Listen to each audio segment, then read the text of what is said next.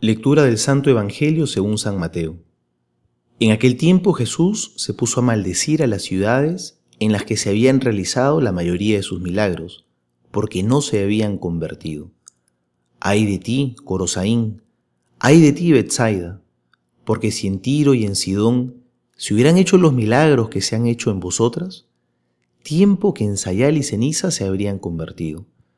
Por eso os digo, que el día del juicio habrá menos rigor para Tiro y Sidón que para vosotras. Y tú, Cafarnaúm, hasta el cielo te vas a encumbrar, hasta el Hades te hundirás. Porque si en Sodoma se hubieran hecho los milagros que se han hecho en ti, aún subsistiría el día de hoy. Por eso os digo que el día del juicio habrá menos rigor para la tierra de Sodoma que para ti. Palabra del Señor, gloria a ti, Señor Jesús.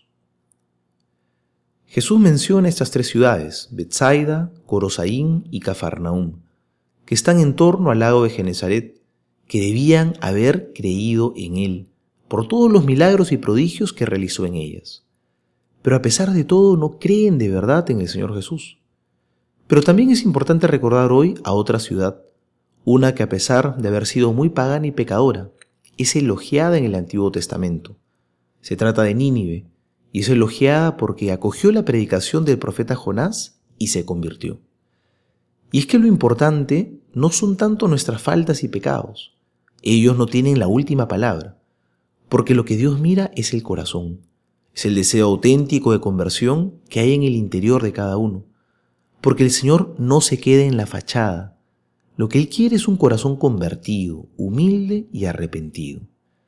¿Qué tan convertidos estamos nosotros? Porque quizá podríamos identificarnos con Betsaida o Corosaín o, Cafarnaúm. ¿Cuántos milagros Dios ha hecho en nuestras vidas? ¿Cuántas veces el Señor se ha manifestado presente en nosotros?